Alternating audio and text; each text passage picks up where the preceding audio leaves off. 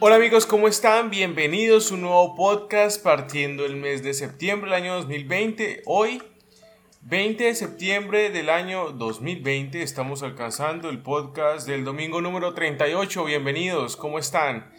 Como siempre, deseándoles lo mejor, espero que todos se encuentren muy bien. Yo por aquí remando, remando y entregándoles a ustedes esta serie de podcasts que ya poco a poco se va acercando al fin. Ya vean ustedes, 38 domingos estamos cumpliendo con este podcast y solamente ya nos restan para llegar a, 52 domingos, eh, prácticamente no más de 20. Así que, bienvenidos.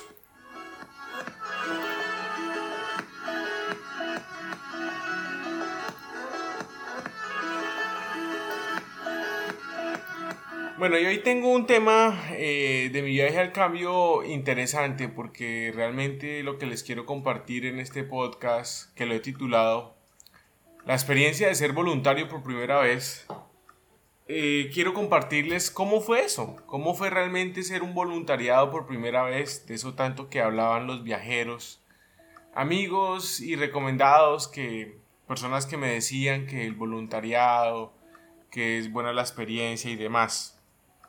Yo te quiero comentar en este podcast realmente cómo fue, realmente qué percepción tuve, cuál fue la experiencia. Aunque en, otro en el podcast siguiente te voy a comentar lo bueno y lo malo de Las Vegas. Pero en este yo te quiero comentar desde mi experiencia en cuanto a un voluntariado en un hostel.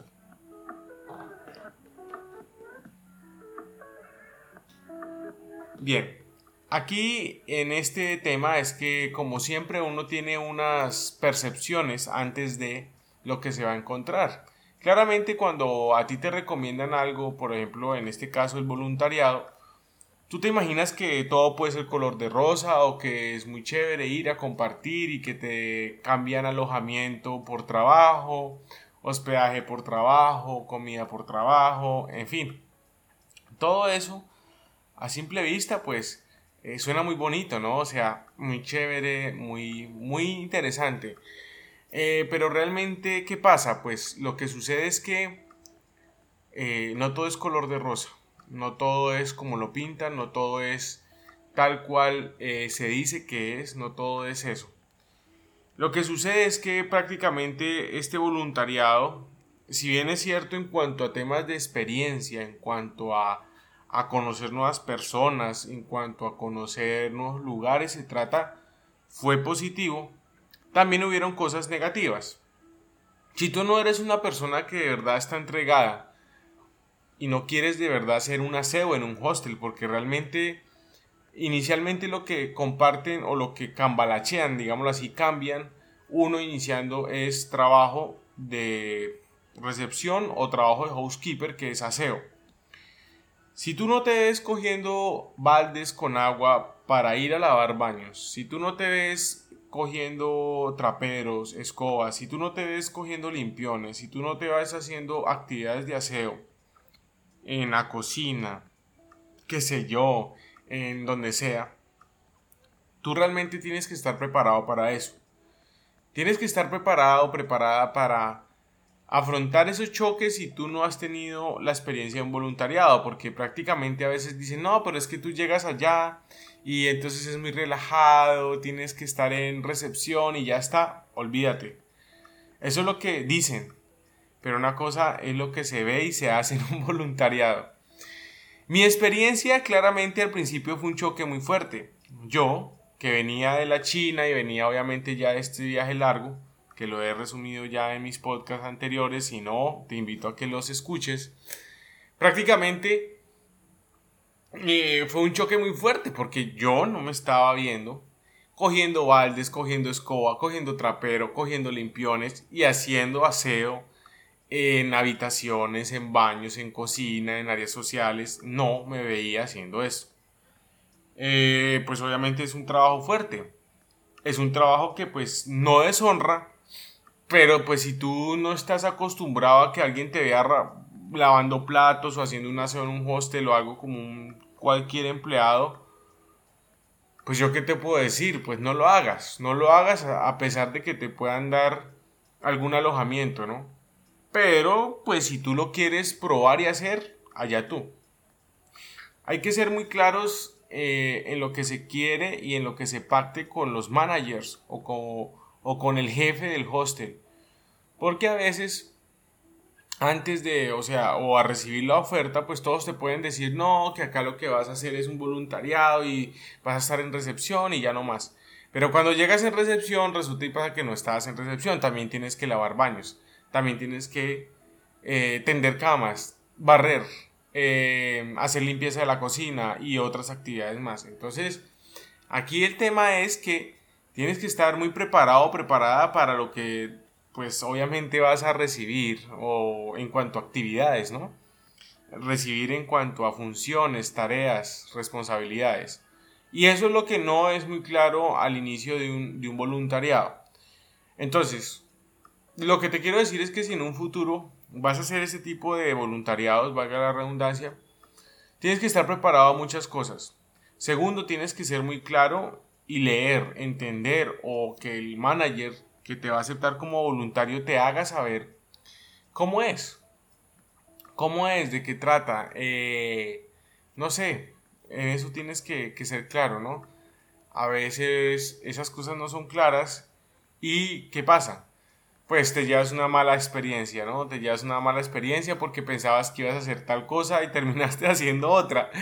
Entonces mi experiencia de un voluntariado en el hostel, en este podcast, la experiencia de ser un voluntariado por primera vez, pues es de muchos matices. No quiero decir que sea bueno, no quiero decir que sea malo, no quiero decir que te lo recomiendo, que si te lo recomiende, en fin, o sea, yo en este punto soy muy imparcial porque muchas personas tienen obviamente muchos puntos de vista, eh, pero algunas personas pues lo quieren hacer porque nunca lo han hecho o lo van a hacer, no sé cómo vaya a ser con todo este tema ya eh, post pandemia, todo ese tema de housekeeper debe ser obviamente más difícil, con más riesgos, en fin.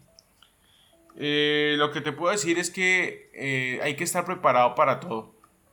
Cosas feas, cosas sucias, lo que sea. Sí, porque pues es eso. Y también a la presión. casualmente yo en este hostel realmente recibí mucha presión por parte del manager. Es algo que no me gustó. Sí, cuando ingresé pues tenía todo como organizado lo que debía de hacer, pero era muy...